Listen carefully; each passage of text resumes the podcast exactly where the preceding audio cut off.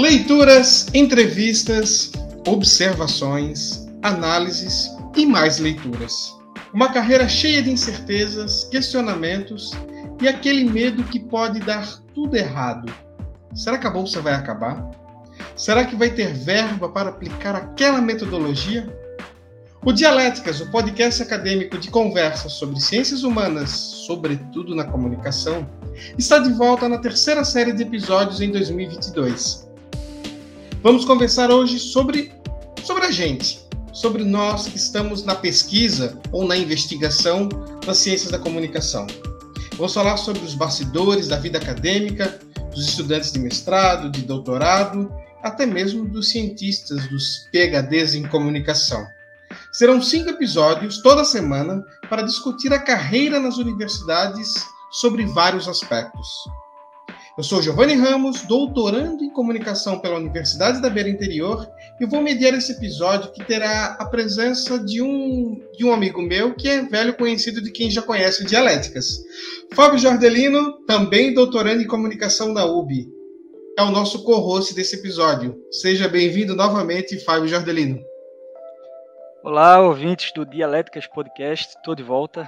Depois de aí praticamente uma temporada, um, mais de um ano sem estar aqui na presença de vocês, voltei para essa temporada. Estou aqui dando o suporte nesse episódio como co-host. Estou aqui à disposição também da Margarida, que vai ser a nossa convidada. Gil? Exatamente. E o Dialéticas tem novidades, né, Fábio? Porque quem já conhece o podcast, a gente começou de forma independente, eu diria despretensiosa, em 2020, naquele aquele distante ano da, do começo da pandemia. Vocês lembram da época do, do primeiro confinamento? Só para quem está ouvindo, em Portugal, onde a gente está, o confinamento foi bastante rigoroso. E a gente criou o podcast, eu, Fábio Jordelino e a Isabela Gonçalves, que deixou Portugal e hoje é doutoranda na Universidade Johannes Gutenberg, na Alemanha. Um beijo para Bela, a propósito. Um beijo para Bela, que deixou o programa porque está realmente sobrecarregada. E nós também, eu e o Fábio, estávamos sobrecarregados, e é por isso que a gente ficou desde o começo do ano sem novas mini temporadas. Então a gente decidiu passar o programa adiante. Mas calma, a gente não vai abandonar o Dialéticas. A gente está passando o podcast para o grupo de trabalho de jovens investigadores da Sociedade Portuguesa de Comunicação, a SOPCOM. Ou seja, é o grupo de trabalho na qual eu e o Fábio fazemos parte e a gente vai continuar participando do programa, mas aos poucos não só a gente, a gente vai passar para todo o GT, todo esse grupo de jovens investigadores ou pesquisadores, como a gente usa no Brasil, que vão também estar tá fazendo esse programa. E para começar o tema né, sobre a vida acadêmica, a gente tem que falar então sobre os jovens investigadores. Né? A gente tem aqui a coordenadora do GT de Jovens Investigadores e que, diferente de mim do Fábio, ela é jovem também em idade. Margarida Maneta, da Universidade Lusófona do Porto, mas que também já é mestre, e ela vai falar um pouquinho sobre ela. Seja muito bem-vinda, Margarida. Olá, Giovanni. Olá, Fábio. Olá a todos e a todos os ouvintes. Obrigada pelo convite. Vamos iniciar esta série em que o podcast passa a ser uma propriedade não é, do GT de Jovens Investigadores, o que significa que vem por aí muito trabalho, mas também muitos e bons episódios para nós pensarmos e refletirmos sobre a nossa área, sobre as ciências da comunicação. Obrigada. Só tira uma dúvida, Margarida. Você tem mestrado, já um mestrado concluído aonde? Sim, eu tenho um mestrado em jornalismo pela Escola Superior de Comunicação Social e agora é? Estas indecisões de quem é jovem investigador, a propósito de, de, quem questiona a maturidade científica, decidi fazer um outro mestrado, agora em literacia uh, dos média da informação e também cidadania digital, na Universidade Lusófona do Porto só para quem é do Brasil, literacia dos médias, no caso, é educação para a mídia. É a mesma expressão. É do comunicação, não é? Alfabetização. Sim, isso Exatamente. Mesmo. E é um trabalho bem interessante. A gente pode, né, Margarida, fazer um dia um episódio só sobre esse assunto, né? É, há, há, há muitos e, e jovens eh, investigadores e investigadoras, inclusive é no nosso grupo, que certamente darão um, um bom contributo. Portanto, quem sabe se não dará uma boa minissérie. Já que a gente vai falar então sobre a carreira acadêmica, vamos começar hoje sobre o debate hoje vai ser sobre o início da carreira. A gente tem muita dúvida, foi aquilo que eu falei no começo, né? Como é que é essa carreira de pesquisador e investigador? Mas antes disso, nós vamos para a tese, onde a Margarida Maneta vai explicar o que, é esse tal de GT, o que, é essa tal de SOPCOM, né? Vamos deixar a Margarida, que é a nossa coordenadora, falar um pouco mais sobre isso. Margarida, o microfone é teu.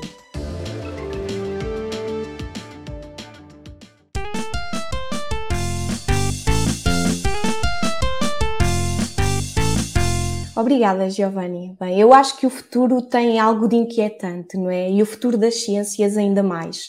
Os desafios que nos esperam são sempre muitos uh, e nem sempre fáceis de enfrentar, mas podem ser um bocadinho mais fáceis se nós tivermos uma boa rede de suporte. E o GT de Jovens Investigadores, não é? pertencente à Associação Portuguesa de Ciências da Comunicação, pode constituir essa rede. Não é? é um grupo de trabalho que acaba por ter umas particularidades muito específicas. Ele congrega todos aqueles que são os investigadores e as investigadoras mais novas.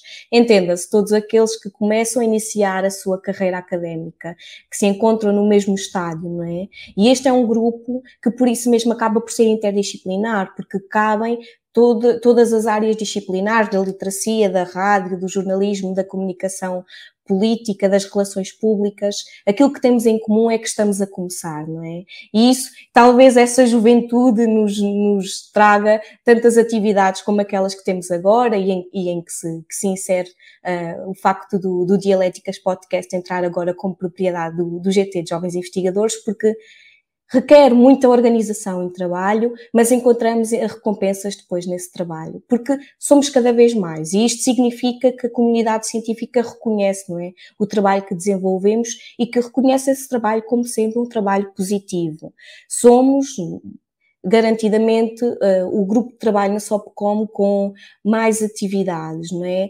Mas sem que isto signifique, e, e, e hei de defender sempre, sem que temos muitas uh, atividades, significa que não temos qualidade nessas, nessas atividades, não é? Privilegiamos sempre a qualidade à, à, quantidade.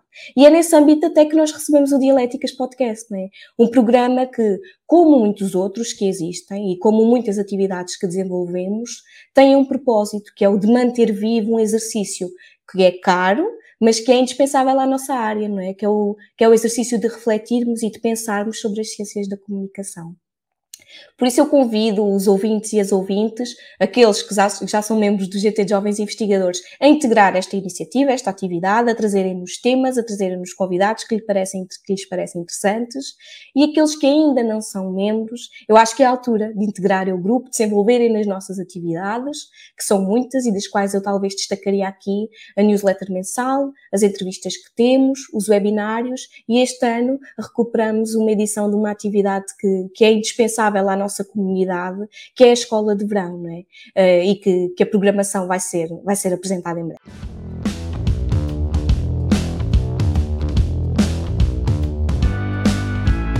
Obrigado, Margarida, pela, pela apresentação do proposta. E aqui eu vou reforçar, dar uma provocada de novo, é o seguinte: se você não é você é investigador e não é doutor ainda, há cinco anos, está em Portugal e não é da SOCOM e não é do GT da Jovens Investigadores, está fazendo errado. Já quero deixar bem claro isso aqui, não é, Fábio? Está fazendo errado, deveria estar tá participando.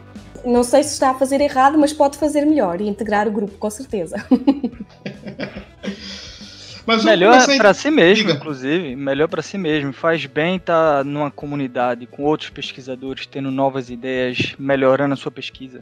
Exatamente, a gente até vai falar, né, Fábio? Um dos uhum. temas por, pelo qual é uma preocupação de todo mundo que entra nessa carreira e que um GT ajuda bastante, que é a questão da solidão. Mas vamos, vamos por partes, como diria Jack. Vamos falar o primeiro assunto, que é o medo de começar uma pesquisa, uma investigação. Queria perguntar já para nossa convidada, e em seguida já vai para o Fábio, como é que vocês decidiram que, no caso aqui, para explicar para todo mundo que está ouvindo, os três são formados em jornalismo.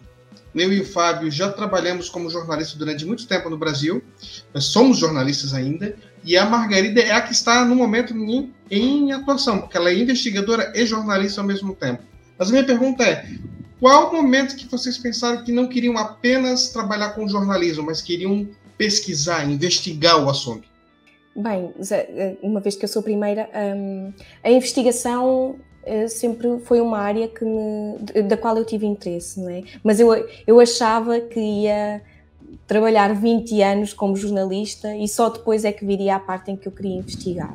Uh, não aconteceu, na verdade, neste momento, tal como tu disseste, Giovanni, eu sou jornalista e investigo ao mesmo tempo. E isto é extremamente difícil, não é? Nós não é quase como ligar e desligar o botão quando sou jornalista, ligar ou desligar o botão quando, quando sou investigadora, até porque são registros muito diferentes. Agora, eu acho que pode até ser. Eh, não me surpreende que, que, quem tenha atuado como jornalista queira seguir a investigação, né? porque muitas vezes até é uma prática que, que se verifica, no bom jornalismo, espera-se pelo menos, um, e então isso pode, pode perfeitamente justificar que aqueles que não queiram continuar a atuar como profissionais de jornalismo queiram continuar a investigar e a estar ligados à área. Eu acho que no meu caso foi mais a curiosidade. Todo jornalista é curioso, a gente sabe disso. Está na, na alma da profissão. Mas no meu caso, era curiosidade de aprender mais sobre outras coisas que não apenas o jornalismo em si. Tá lá o dia a dia, ir para a pauta, escrever a matéria. Era aprender mais sobre a comunicação. Então, na minha trajetória, por exemplo, eu comecei estudando cinema. Fiz uma pós-graduação em cinema. E depois dessa, desse, dessa imersão na academia, depois da minha pós-graduação, eu decidi, não, não vou parar por aqui, vou para o mestrado porque eu quero aprender a investigar. Eu acho que todos nós podemos concordar, você só aprende mesmo a investigar a vida acadêmica quando você faz um mestrado. O mestrado que faz essa inserção no, no trabalho da, da, da ciência, a metodologia científica. Então, foi onde eu entrei, foi onde eu me apaixonei pela academia e hoje estou aqui no doutorado porque eu não quis parar aí no mestrado, quis continuar, quis continuar aprendendo novamente, tudo volta para a curiosidade. Eu vou dizer para vocês que eu me formei em 2006, sou mais velho aqui dessa mesa, e eu não pensava. Eu realmente eu queria muito trabalhar na área e eu acabei até deixando a parte de lá da investigação. Eu fui me descobrir também um pouco pesquisador ou investigador no jornalismo, fazendo reportagens de profundidade, investigando alguns temas, tendo essa paixão por pesquisar, por ler a respeito, por aprofundar em temas. E isso fez eu voltar para a academia e também uma, até uma questão que tem a ver com a minha área de investigação, que é a parte de modelo de negócios, porque eu vi o jornalismo, no caso do interior do Brasil, passar por uma crise muito profunda e eu achava que eu queria eu queria investigar, estudar como resolver isso, né? Eu queria contribuir de alguma forma para que isso fosse o problema. Mas eu vou dizer uma coisa para vocês, eu não sei se vocês pensam igual, mas eu tinha uma preocupação, talvez até por ter ficado muito tempo só no mercado, do tipo que eu não fosse capaz. Eu pensava assim que eu não ia conseguir ser um pesquisador, eu achava que eu não tinha capacidade, que era uma coisa muito distante, muito complexa para quem vinha de uma rotina tão maluca, correria, que é a nossa do jornalismo. Eu não sei se vocês tiveram essa impressão no começo, de tipo, pô, ver uma tese de doutorado, tipo, será que eu sou capaz de fazer isso? Eu tinha dúvidas. Eu acho que essa é uma interrogação geral, mas que não é necessariamente uma interrogação uh, para ti porque eras jornalista. Eu acho que essa é uma interrogação de todos e de todas aquelas que fazem, não é? Uh, um, uma, uma dissertação de mestrado ou uma, uma tese de doutoramento. Mas parece-me que essa é uma questão ainda mais abrangente, não é? Porque às vezes é a própria sociedade que nos que há um distanciamento entre a academia e a sociedade civil que nos leva a questionar, não é? O que é que se faz lá? Será que é difícil? Uh, será que é complicado? Será que qualquer um de nós conseguiria? Uh, eu não tenho respostas para se qualquer pessoa consegue fazer uma, uma tese de, de mestrado ou de doutoramento, mas, mas tenho a certeza que todos aqueles e todas aquelas que tiverem interesse devem, devem tentar. Eu acho que isso entra muito na, no próprio problema da academia. O problema maior da academia que a gente vê é a, a insegurança, é a síndrome do impostor. Né? A gente escuta muito essa, esse termo dentro da academia, que é justamente o fato de que é, você não se sente capaz de fazer aquilo. Mas eu acho, eu acredito fielmente nisso, tudo que, se, que a gente se dedica a 100%, que a gente dá o nosso melhor, a gente vai conseguir fazer. E eu acho que uma, uma vida acadêmica é isso, é uma vida extremamente dedicação. Uh, no jornalismo, ok, você vai para a pauta, você faz sua matéria, você entrega, vai para casa, acabou o seu trabalho. Vida acadêmica, não. Você continua pensando aquilo. Você trabalha em casa, você trabalha numa biblioteca, você volta para casa, você está pensando na teoria, você está pensando na hipótese que você vai usar, como você vai responder. Então, é você. Então, é, é uma inserção muito grande e, e dá muito medo. Você está tão inserido numa profissão dessa forma, como é a vida acadêmica. Mas, uh, pronto, eu acho que se você, assim como tudo, se você se dedicar 100%, você consegue fazer e você consegue chegar lá sim. É, nem fala, Fábio. Uh, uma coisa que chamava muita atenção, porque quem é do jornalismo e eu do jornalismo digital, a gente entrega um, dois, três. Já cheguei a escrever quatro textos num dia em redação. E aí você vem para um universo que é completamente diferente. Uh, essa preocupação com o prazo, não que o prazo não seja importante no, no, na academia, é muito importante, mas é uma outra relação.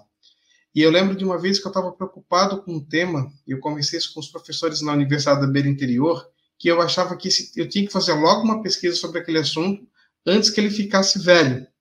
Aí esse professor, até eu cito o nome dele, é o José Ricardo Carvalheiro, coordenador do mestrado em jornalismo, começou a rir e falou assim: não, calma,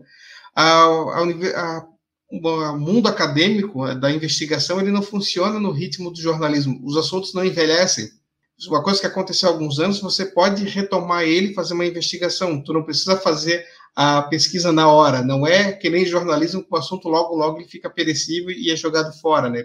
Fica para trás. É outro ritmo. Isso foi uma situação muito, muito engraçada que eu tive. Fala, Fábio. O, o assunto pode até evoluir. Por exemplo, aquela pesquisa que você tinha ideia dois anos, três anos atrás, ela evoluiu para uma outra coisa. Isso acontece na vida e é normal na ciência. A evolução da, da, da sua pesquisa ela evolui, ramifica, vai para outro lado, às vezes muda totalmente. Acontece também, é, é, normal e é bom, a ciência se alimenta disso, dessas, desses questionamentos e das respostas a esses questionamentos.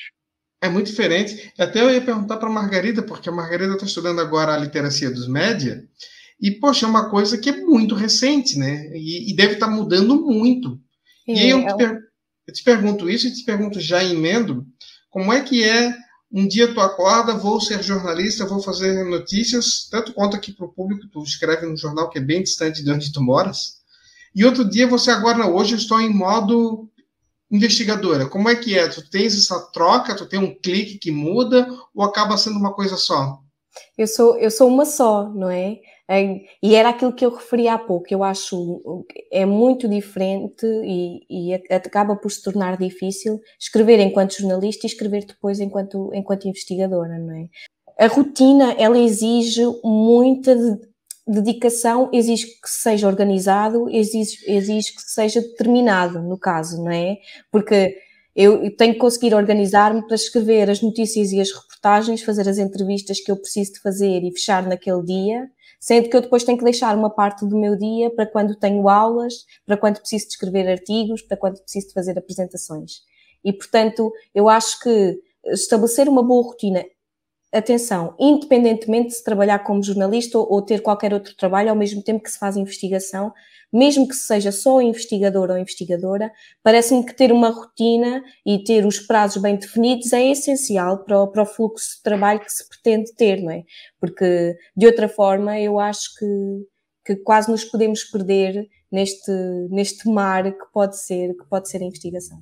Não, e eu acho assim, além dessa questão da, da organização, tu tens umas coisas que são muito diferentes da, da, da forma de trabalhar. Até uma entrevista, que é uma metodologia de investigação, de pesquisa, que é uma coisa que a gente também usa no jornalismo, são coisas completamente diferentes. Diferente. Uhum. O jornalismo, tu faz às vezes entrevista, tu tem lá o teu bloquinho de anotações, aquele que tu anota, ele tem validade, e você não grava tudo. Na, na, investigação isso é impossível, você tem que gravar e transcrever todo o material, porque senão ele não vai ter validade. É uma forma muito diferente de, de lidar, inclusive, uhum. com os fatos, né? É, uma, é muito, muito louco isso.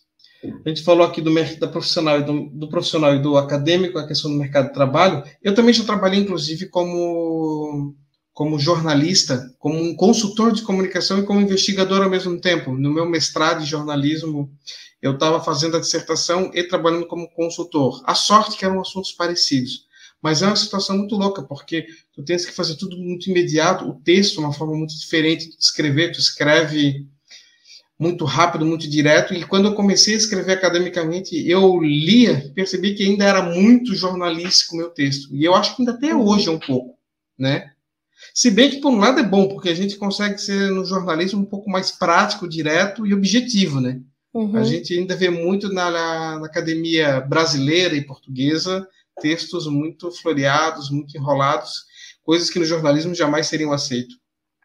Já aconteceu isso contigo, Margarida? Que tipo, está escrevendo de um jeito, na verdade, era com a linguagem do outro?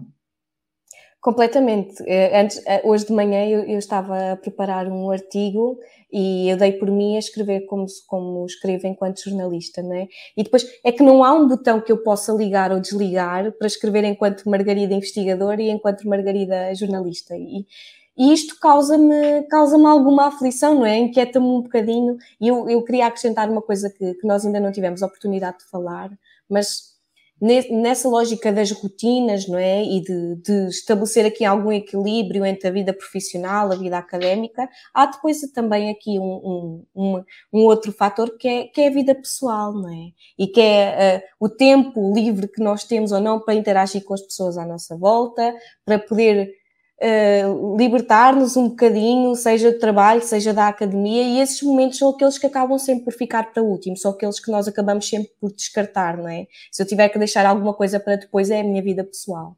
E isso também é importante, se calhar, nós, nós revertermos um bocadinho, porque leva-nos depois a situações em que nos sentimos sós, em que a investigação parece solitária, e eu acho que, que é esse mesmo o nosso próximo tema, não é, Giovanni? Exatamente, Margarida. Esse é o próximo tema.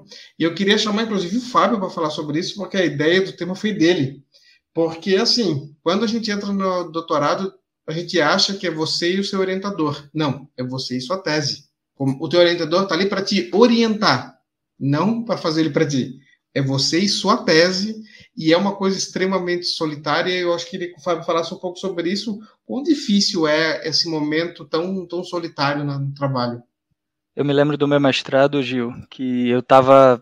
Pronto, era uma corrida contra o tempo. Eu queria terminar o mestrado no mesmo ano, queria. Então eu estava fazendo as aulas, escrevendo a dissertação, tudo uma coisa assim meio correria.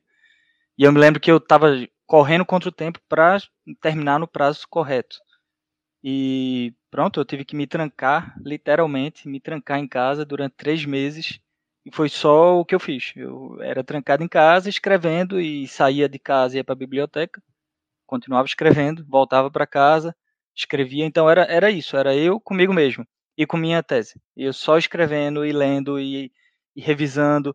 Quando muito era pedir para algum colega fazer uma revisão, ver se o texto estava legal e, e, continuava. Então é, foi uma época da minha vida que eu estava extremamente solitário. E eu posso dizer, se não fosse Game of Thrones, eu não tinha conseguido.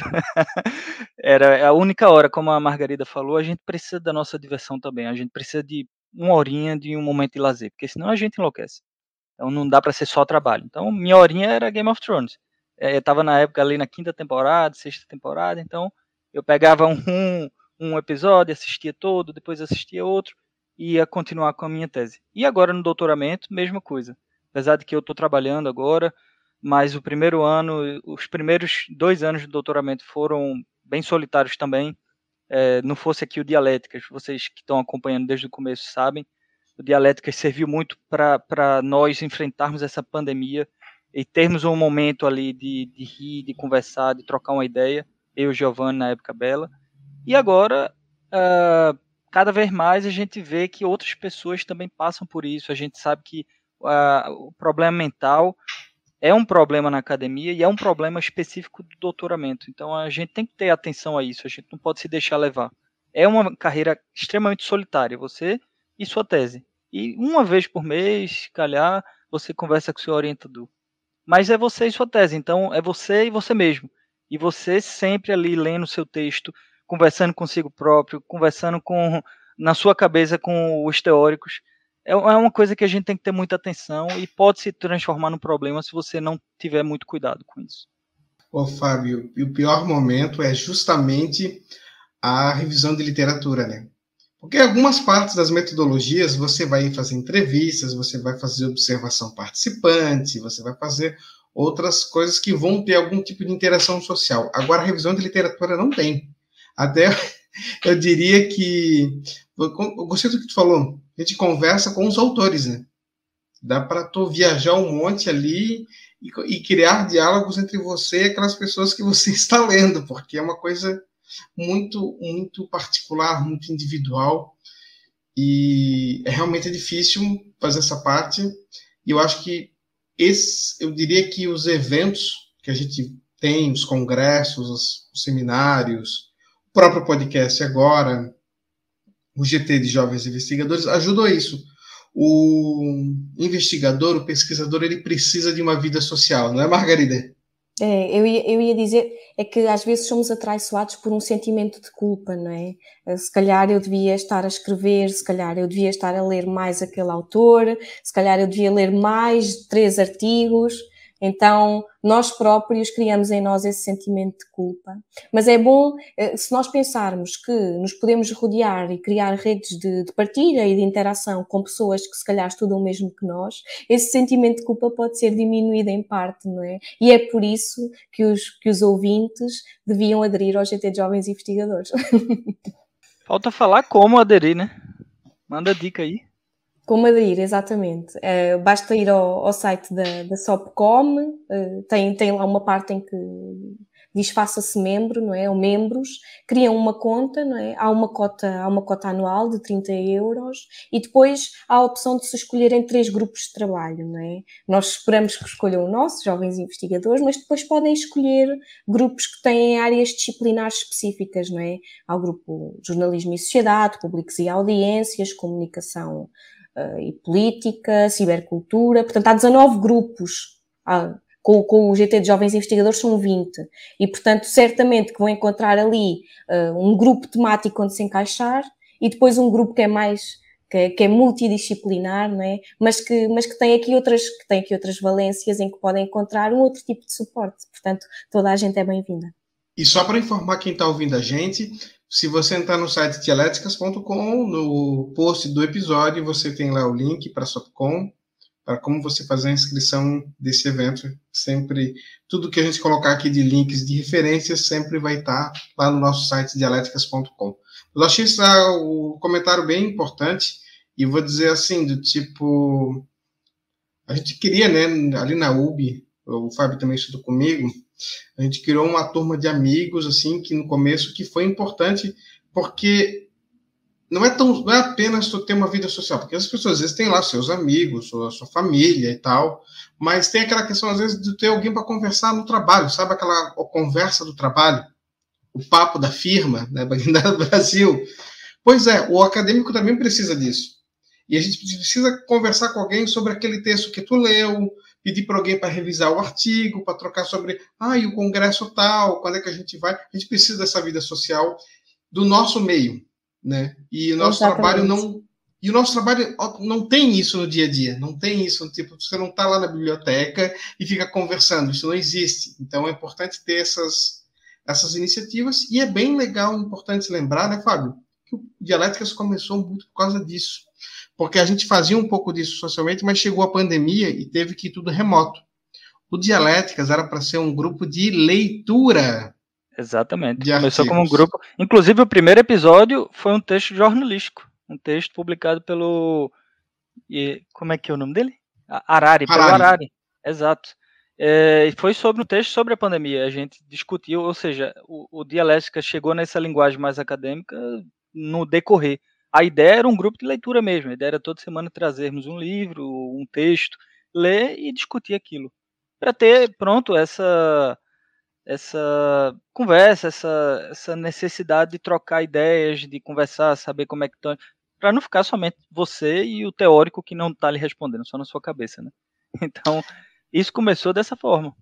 Fala, Margarida. Eu, eu acrescentaria né, que, que pertencer a este, enfim, o, o Dialéticas Podcast começou com um grupo de pessoas que se reuniram exatamente para, para falar sobre artigos, sobre teorias, sobre inquietudes da investigação, mas é também essa a lógica do, do GT de Jovens Investigadores, não é? É criar aqui, é acima de tudo, não é? O objetivo final é que depois a própria comunidade de ciências da comunicação ela seja forte, não é? Ela seja relevante e, e, e que consiga responder às oportunidades, aos desafios que os jovens investigadores, no caso não é, do nosso grupo, uh, vão encontrando, vão enfrentando e que podem criar redes, redes de contacto entre si. Eu lembro-me perfeitamente quando eu entrei no, no grupo de, de jovens investigadores e, e, foi na altura em que eu comecei a estudar, a estudar literacia, já no, no meu outro mestrado, e que a minha preocupação foi essa, não é? Ok, somos todos jovens investigadores, mas aqui quem é que estuda literacia como eu, vamos conversar.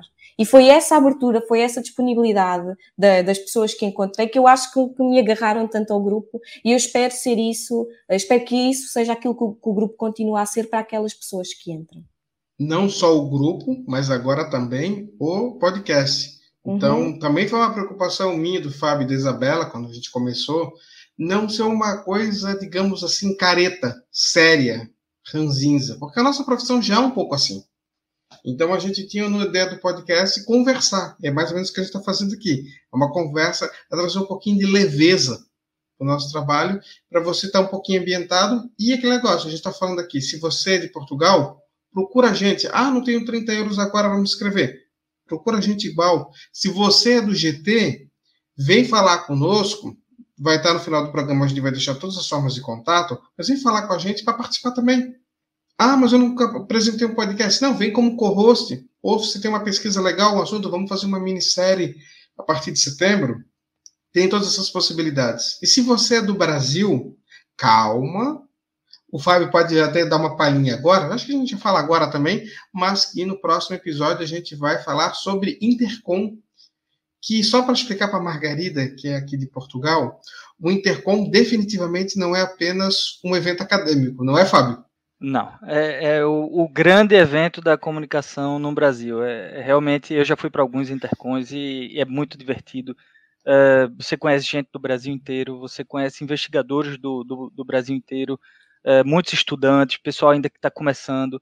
É, tem a parte das festas, claro, que é a parte divertida também, mas é, um, é uma possibilidade de você conhecer pesquisas muito, muito diferentes uma da outra, até porque o Brasil é um país muito grande e o Brasil é um país que tem regiões muito diferentes. Então você conhece pessoas de outras universidades, pessoas com ponto de vista, de perspectiva de pesquisa muito diferente. Então é, o Intercom é realmente é, é um dos melhores congressos que eu já fui, para ser sincero, é bem, bem divertido. Sim. E semana que vem a gente vai falar com o Intercom, né? Semana que vem teremos aqui um convidado especial, né, que é o vice-presidente do Intercom do Brasil, o Juliano Domingues, vai, já aceitou participar aqui do Dialéticas e vai estar aqui com a gente explicando, fazendo justamente o que a Margarida está fazendo, explicando o que é o Intercom para os portugueses que estão nos escutando agora também. vamos falar sobre essa questão do financiamento da carreira, porque eu acho que todo mundo já passou por esse medo em algum momento. Será que nós vamos ter dinheiro para bancar a pesquisa? Será que vai ter dinheiro para fazer aquela metodologia? E o pior de tudo, eu vou ter bolsa? Depois, da, depois do doutorado? O que, que tu vai fazer? Eu não quero nem pensar muito nisso, eu não devia estar falando isso, que isso já me deixa meio louco, porque eu estou na fase final já do doutoramento. Olha Mas eu queria perguntar. É, olha o gatilho. Mas eu queria chamar aqui primeiro o Fábio e depois a, Marga... a Margarida. Como é que vocês lidam com essa questão da, do financiamento e da carreira em si, falando agora em termos de salário, de dinheiro? É, na minha, no, Pronto, é complicado falar um pouco sobre o financiamento. Acho que é, para todos os pesquisadores é complicado. Para quem vive só de bolsa, principalmente no Brasil, eu digo pô, boa sorte e parabéns por conseguir. No Brasil, a gente sabe que as bolsas nem sempre são suficientes é para uma pessoa viver no mínimo. Aqui em Portugal, a gente até tem uma, uma qualidade um pouco melhor das bolsas, dá para se viver, pronto, com uma, uma qualidade de vida um pouco melhor mas elas acabam. E aí o que é que a gente faz depois, né? Uh, eu tive a oportunidade de viver em algum momento de bolsa e foi realmente uma pressão que eu não estou disposto a ter novamente. É, como eu já falei aqui antes, eu trabalho, então eu faço meu doutoramento, mesmo que um pouquinho mais lento, mas em paralelo ao meu trabalho, que eu sei que todo mês vai estar lá caindo meu salário. Mas pronto, tem estudantes que não fazem isso, que vivem apenas da bolsa, que é o caso do Giovanni que está falando aqui e eu imagino como deve ser essa pressão. É uma coisa que a gente tem que trabalhar muito na nossa cabeça, não só uh, o que vai fazer depois, mas durante uh, se preparar, uh, guardar um pouco, É, e se planejar, é sempre uma coisa assim que envolve muito planejamento. Uh, a vida acadêmica ela envolve muito planejamento, muita metodologia e a, o seu planejamento financeiro ele é parte disso. Eu, eu sei que na minha época eu estava vivendo de bolsa, eu, eu contava centavos para comprar um café na, na, padaria, porque eu não sabia se no outro ano eu ia ter ia ter o, aquele dinheirinho para comprar o café. Então eu sempre procurava uh, segurar, me apertar aqui, apertar do outro lado. E eu sei que isso é o que muitos estudantes vivem. Eu sei que você que está escutando agora, você deve estar tá pensando, pô, eu também faz, faço ou fazia isso. Então, é complicado, é uma, uma carreira que, além de toda a pressão que a gente sofre, além de tudo que a gente já passou, ainda tem essa parte da, do financiamento. Então, o que eu posso dizer para vocês é, olha, se preparem, se planejem, e procurem o que vai ser melhor para vocês. Tenham a autopiedade também. Pensem, pá, isso vai ser o suficiente, dá para eu, eu levar? Vou. Não dá, admite também, se calhar dá uma parada por um tempo, procura uma ajuda para cuidar também da cabeça. Isso é muito importante dentro desse nessa parte do planejamento da vida acadêmica, que engloba, claro, o planejamento financeiro. Margarida? Eu acho que a inquietude que eu falava inicialmente né, do futuro, ela está sempre presente. É quando nós começamos, né, o futuro, como é que vai ser a pesquisa? Não é? Vai ser difícil? Não vai? Eu consigo fazer isto? E é depois também quando estamos a pesquisar e, e se a bolsa acabar, não é? E o financiamento. E é esta instabilidade, esta indefinição às vezes das condições de investigação e financiamento que podem, que podem melindrar de certa forma as, uh, os jovens investigadores e, e, depois as suas próprias pesquisas, porque isto acaba por, por afetar e por ter consequências. Bom, eu sei que eu já passei muito sofrimento por causa disso, o Fábio sabe bem, porque eu tentei me dedicar bastante a isso e eu já trabalhei também fora enquanto eu estava pesquisando e é muito difícil também porque a, um doutoramento ele puxa, ele exige muito da gente, né? A gente sabe que um doutoramento exige muito de nós. Mas, assim, só para completar aqui, o Fábio falou sobre a questão da diferença do Brasil e de Portugal. O, a bolsa de doutorado no Brasil, para quem está é, ouvindo, Portugal está ouvindo, é de 2.500 euros, né, 2.500 reais, não é, Fábio, de doutorado? Reais, exato. Isso divide por 5, Dá, dá, é, por seis, mas assim, dá uns 500, 600 reais, euros. Euros.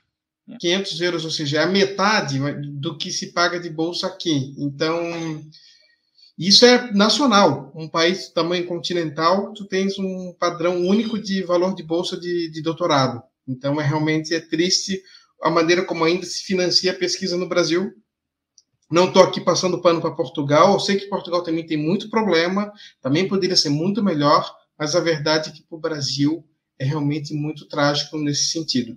É, a gente sempre coloca esse assunto, não é fácil. Ah, eu estou em final da, da bolsa, já estou assim, vendo a, a, bolsa acabar lá na frente, a gente fica com ansiedade, com angústia, acha que, pô, podia estar tá fazendo mais, devia estar tá escrevendo mais artigos, aí trava na hora de escrever a questão financeira é sempre um problema. Ah, não, eu diria que o trabalho não é uma coisa que te destrói tanto. Às vezes são as perspectivas essa segurança é que te deixa uma situação muito pior, né? Era esse é um ponto muito importante. E antes de fechar esse bloco, eu vou colocar aqui dois áudios que são dois integrantes do grupo de trabalho de jovens investigadores, que também têm seus depoimentos para fazer a respeito da, da vida acadêmica. Bianca e Elmano, por favor, o microfone é de vocês. Olá, colegas do Dialéticas. Eu sou a Bianca Toniolo, uma jovem investigadora de 42 anos.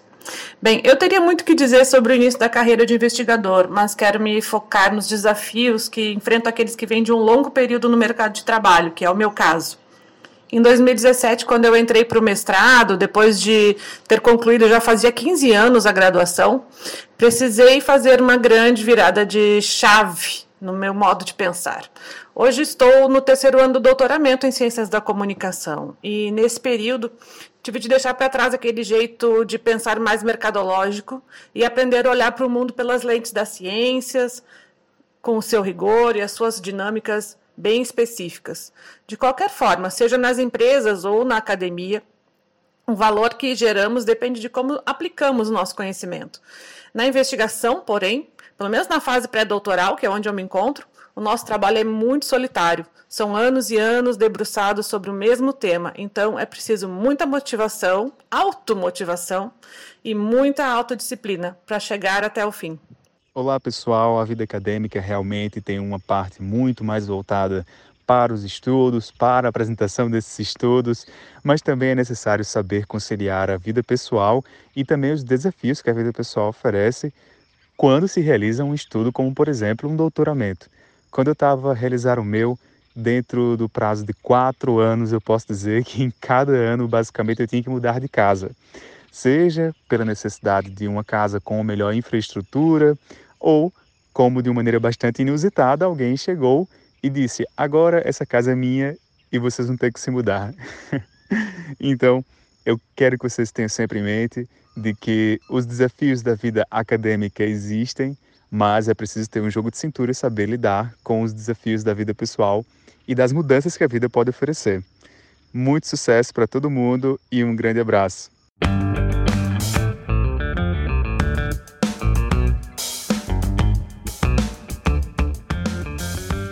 Começamos a nossa síntese, mas antes, ainda do bloco anterior, só gostaria de lembrar o ouvinte que quem estava falando ali, a Bianca e o Almano.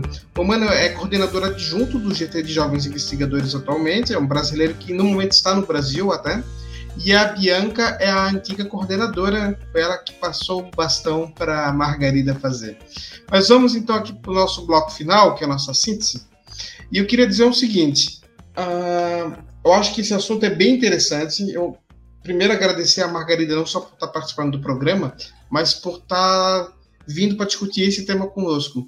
É, o GT é bem interessante, o trabalho que está sendo feito nesse grupo de, de, de trabalho da, da Sopcom é muito bom e eu acho que ele é uma boa estrutura para quem está começando. E não é só fazer propaganda porque a gente está aqui, o podcast vai ser deles, mas ele é uma boa base para quem chegou agora, para quem está, por exemplo, entrou no doutorado ou está no mestrado, mas já está definido a seguir a carreira acadêmica. Porque ele vai ter a questão social, vai ter dicas de onde publicar artigo, vai ter uma interação social, tu vai estar se inserido no meio, mesmo que tu investigue da sua casa, você vai estar participando de um grupo e vai estar vivendo a vida acadêmica, não importa onde você está. Isso é muito importante, porque como a gente disse antes, o, a vida acadêmica ela é muito solitária e esses tipos de ações são fundamentais para a gente não pirar de vez, né? É. Eu acho isso muito importante. E só para finalizar, então, vou dar aqui um, uma dica. Quem está chegando agora no Dialéticos funciona o seguinte: no bloco da síntese, além de a gente fechar o assunto, a gente sempre sugere um livro, um filme, um podcast, pode ser qualquer coisa. E eu vou sugerir um sobre metodologias e a investigação no jornalismo. O nome do livro é The Handbook of Journalism Studies, nome já de estudo, né? Da Karen Wal Jorgensen e Thomas Hannich. É uma obra que já teve até várias atualizações, eles tratam sobre os temas que o jornalismo investiga nesse século. É bem interessante, principalmente para quem é do jornalismo. Ah, eu entrei agora, quero trabalhar com pesquisa, com investigações de jornalismo. Não sei na qual área eu vou investigar. Dá uma lida nesse livro que vai ajudar bastante. Fábio, a sua síntese. Bom, como síntese, eu quero dizer principalmente, não desista. Eu sei que todo esse programa foi um susto. Se você está começando agora a sua vida acadêmica na graduação, ou numa pós-graduação, ou mesmo começando agora o mestrado, você escutar um programa como esse, você já fica, opa, isso não é para mim. Mas é, pode ser, e se calhar pode ser a profissão da sua vida.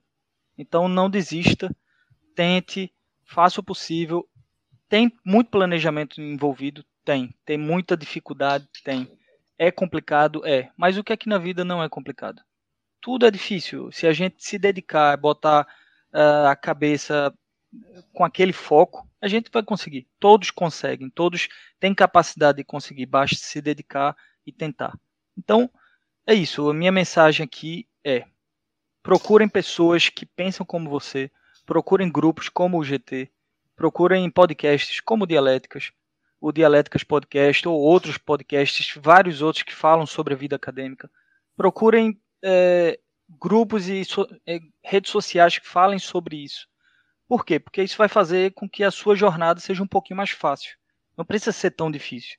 Se você souber como fazer, com quem se juntar, com como procurar, a sua jornada pode ser fácil, pode ser muito prazerosa também. A vida acadêmica ela é muito prazerosa. Aprender, conhecer, falar coisas com propriedade, isso é muito prazeroso. Então, se essa jornada é para você, vá e vá sem medo. É isso que eu posso dizer. E se eu posso sugerir alguma coisa, dessa vez aqui eu vou, vou fugir aqui da, da caixinha. O Gil veio aqui com um livro que é muito bom, mas eu vou fugir um pouquinho da caixinha e vou sugerir entretenimento. Se divirtam também, como eu falei antes. Olha, a vida acadêmica é cansativa. Vocês precisam de uma horinha por dia para se entreter, para se divertir. Então vai assistir um Game of Thrones, um Big Bang Theory, uh, séries divertidas que você não pense tanto, sabe? Vai se divertir um pouquinho, aproveita, pega um livro legal, que seja lá o livro do vampiro que brilha no, no, no sol, não importa. Um livro que você se divirta, um Harry Potter que seja. Mas procura, essa é a minha indicação hoje. É primeiro, não desiste. Segundo, procura também se entreter, porque é uma jornada complicada, mas o resultado final é muito prazeroso. Bem, julgo que só falto eu. A minha síntese ela é rápida também. Eu acho que, enfim, as, as, ciências da comunicação em Portugal, elas têm consolidado no decorrer dos últimos anos uma expressão significativa, não é, dentro das ciências sociais. E este grupo procura servir a comunidade científica mais jovem, não é, sem que isso implique que não nos enquadremos ou reconheçamos naquela que é a nossa casa-mãe, que no caso é a Sopcom. E é inclusivamente ao colocar a tónica né, na identidade que partilhamos com o SOPCOM, que encontramos uma certeza. As ciências são feitas pelas pessoas, não é? Foi disso que falámos aqui o episódio inteiro. São os investigadores e as investigadoras quem faz a ciência, quem faz a investigação em Portugal. E por isso, parece-nos que, acima de tudo, quem o faz, faz porque realmente gosta. E isso é tão raro de encontrar que, independentemente do estádio da carreira, portanto, independentemente de ser jovem investigador ou investigador sénior, isso deve ser valorizado, não é? E este episódio serviu exatamente, o episódio e o próprio grupo de trabalho e o próprio Dialéticas eh, servem para desconstruir não é, este monstro que às vezes parece a academia e tornar todo este processo em um processo que é mais solidário e menos solitário. E por isso eu convido todos e todas a juntarem-se ao grupo, são muito bem-vindos e bem-vindas. Um, Resta-me só a minha sugestão de livro. Uh, eu, enfim, é um livro que eu gosto muito e que eu revisito muitas vezes, que é da Ana Arendt, que é a Verdade e Política, e em que ela diz no fim qualquer coisa como a verdade é o solo no qual nós nos mantemos e o céu que se estende por cima de nós. E essa verdade, esses factos, eh, eles vêm muitas vezes do conhecimento que é produzido pela ciência. E, e, por isso é que é tão importante, por isso é que eu trouxe para este episódio aqueles que, que, somos nós, não é? Que produzimos a ciência sobre, sobre ciências da comunicação em Portugal uh, e, e que por isso me parece também uma boa leitura. Bom, o nosso episódio vai chegando ao fim e eu quero agradecer muitíssimo a Margarida Maneta pela participação. Seja bem-vindo ao podcast Dialéticas e que venhamos outros membros do GT a participar também do nosso programa. Obrigada, Giovanni. Estão todos e todas convidadas não é? a trazerem ideias, a trazerem convidados, temas para, para falarmos, debatermos, pensarmos as ciências da comunicação em Portugal. Fábio Jardelino, temos uma missão agora, né? Porque a gente decidiu que não conseguiria mais fazer o podcast sozinho e precisaríamos tornar ele público. Ele não é um projeto que foi criado para fins lucrativos, para outra coisa. Ele foi criado para mesmo ser uma ponte de conversa na, no mundo acadêmico. Então, nada melhor do que ele estar ligado a um grupo da, da Sopcom e a gente vai aqui agora preparar esse programa para que outras pessoas também possam ser convidados, co-hosts e também o host, o apresentador do programa. É isso aí, Fábio. Obrigado pela, pela participação e pela volta. É uma missão realmente que eu fiquei feliz. Estou feliz em voltar, estou feliz em participar aqui do Dialéticas novamente. Tive que sair daquela vez porque, pronto, estava uma época muito complicada. É, problemas pessoais, problemas da pesquisa, tudo, muito, muita coisa acontecendo, o Gil sabe. Mas estou aqui de volta, estou de volta principalmente porque eu acredito nessa nova etapa do Dialéticas. Eu acho que o Dialéticas é um projeto que começou muito bem, que ajudou e tem ajudado muitas pessoas que escutam. E eu acho que com o GT assumindo essa, esse programa, só vem a agregar cada vez mais e criar um, uma maior comunidade acadêmica, que é isso que a gente precisa no final das contas, é ajudar um ao outro. Então, estou disponível aqui e vamos que vamos, Gil.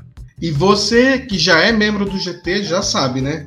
Esse programa também é seu. Venha participar do programa, traga tema, traga artigo, traga assunto para a gente debater e venha participar também. A gente tem aqui um método já de fazer, mas a gente vai ensinar para todo mundo e vai ser bastante bacana. Semana que vem estamos de volta e a gente vai falar sobre o futuro da pesquisa na comunicação no Brasil com um representante da Intercom.